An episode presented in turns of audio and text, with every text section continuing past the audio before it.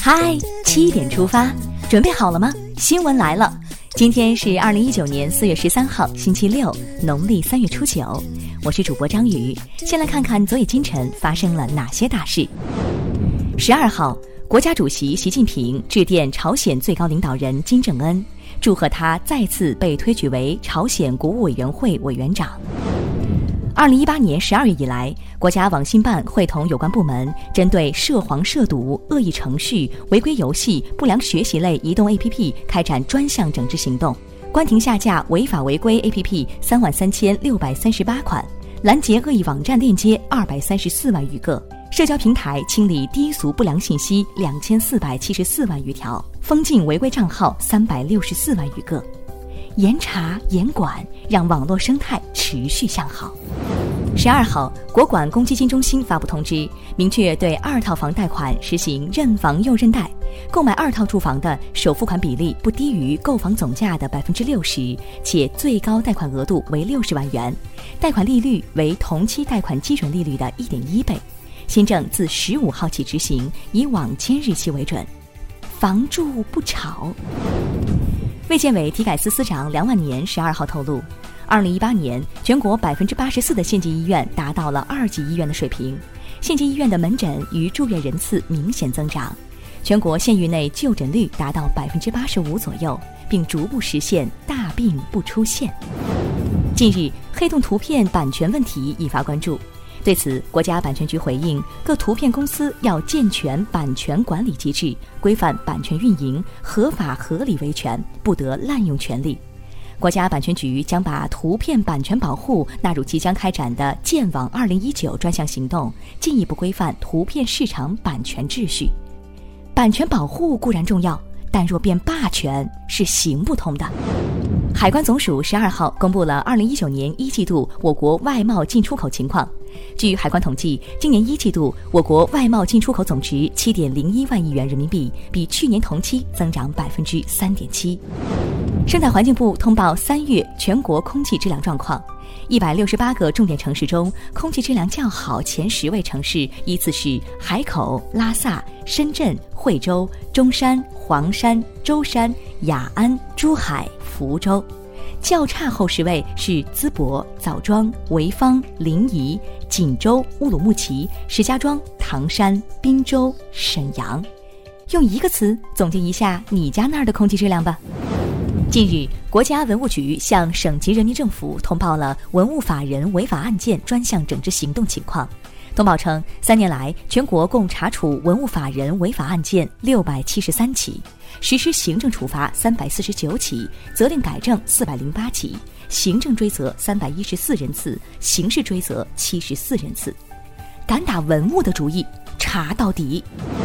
现在关注一条总台独家内容：二零一七年，全球三分之一的机器人销往中国，销量近十三点八万台。中国正成长为全球最大的机器人市场，仅在上海就聚集有近百家的机器人相关企业。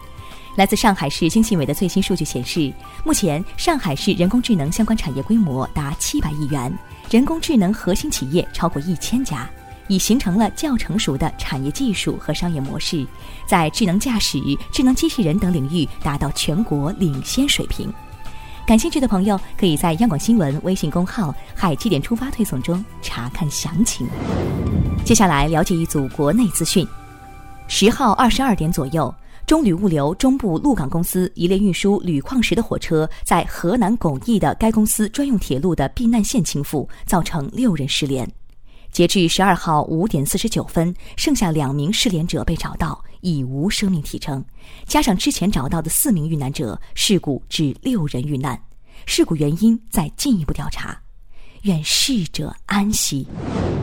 十一号，由纪检、扶贫、发改、住建等有关部门组成的省市调查组相继进驻雪白村和同康苑两个异地搬迁点，逐户逐项进行核查。河南渑池县委相关负责人表示，积极配合调查，彻底查清事情原委，对查实问题，不论涉及到哪个人、哪个单位，严肃追究责任，绝不姑息，绝不手软，违法必究，执法必严。十一号晚，陕西省文物交流中心宣布，在美方作出最终判决前，将持续关注并跟进案情进展，依法维护权益，捍卫中国文物尊严。同时，将依法启动追究民事责任部分，并进行索赔。目前，专家已对受损兵马俑制定修复方案。文物尊严不容侵犯，追究到底。九号，一则铁道部正式宣布全面取消纸质车票的消息传播。据悉，该消息源自2018年12月24号举办的中国铁路科技创新成就展，其中介绍该举措系海南环线试点。铁路总公司表示，目前纸质车票还在使用，不信谣不传谣。北京市将稳妥推进幺二零、九九九两个急救系统整合，实现统一指挥调度，逐步实现急救呼叫号码统一为幺二零。愿生命电话永不占线。十一号，一对中年夫妇从大连乘坐飞机过安检时，安检人员发现一刚出生十五天的男婴。经询问，发现对方无法详答孩子信息，随后报警。警方初步审问，这对中年夫妇是福建人，从另外一对夫妇手中用三点四六万元购买男婴。目前，两人因涉嫌买卖儿童被刑拘。厉害了，我的安检员！依法处理，绝不姑息。看完身边事，让我们把目光转向国际。美国总统特朗普十一号在白宫会见到访的韩国总统文在寅，双方表示将继续推动美朝通过对话方式解决半岛核问题。特朗普还表示可以考虑第三次美朝领导人会晤。据朝中社十二号报道，朝鲜第十四届最高人民会议第一次会议十一号开幕。会议推举朝鲜最高领导人金正恩为朝鲜国务委员会委员长。十号，俄罗斯杜马再出重拳，要求将醉驾司机导致的致命车祸等同于蓄意谋杀，刑期可以达到十五年。喝酒后开车，亲人两行泪。十一号，维基解密网站创始人阿桑奇在厄瓜多尔驻英国大使馆被捕。英国警方表示，逮捕行动经过了威斯敏斯特地方法院的授权。警方在厄瓜多尔大使的邀请下进入使馆。目前，厄瓜多尔政府已对阿桑奇撤销了政治庇护，表示阿桑奇在伦敦寻求政治庇护期间多次违反庇护条款。接下来是今天的每日一席话：顺天时，量地利，则用力少而成功多。二零一八年五月十八号。在全国生态环境保护大会上，习近平总书记引用了“顺天时，量地利，则用力少而成功多”等经典，指出中华民族向来尊重自然、热爱自然，绵延五千多年的中华文明孕育着丰富的生态文化。这些观念都强调要把天地人统一起来，把自然生态同人类文明联系起来，按照大自然规律活动。取之有时，用之有度。顺天时，量地利，则用力少而成功多。出自北魏贾思勰《齐民要术》，大意是说，顺应天时，裁量地理，根据规律办事，就可以用较少的力收获更多成功。最后进入今天的每日话题：老师让学生拍自家车，变相调查家庭情况，网友吵疯了。近日，深圳某幼儿园一名陈姓女老师在班级群通知家长，要求给孩子拍一张与家里车的合影，用于装饰班级主题墙。该老师还强调，合照中的车必须是家中的真车。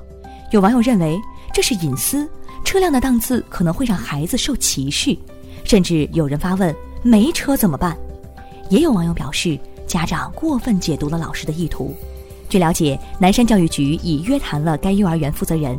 该名老师已在班级群向家长进行了解释和道歉，对此你怎么看？在下方评论区留下你的观点，一起聊聊吧。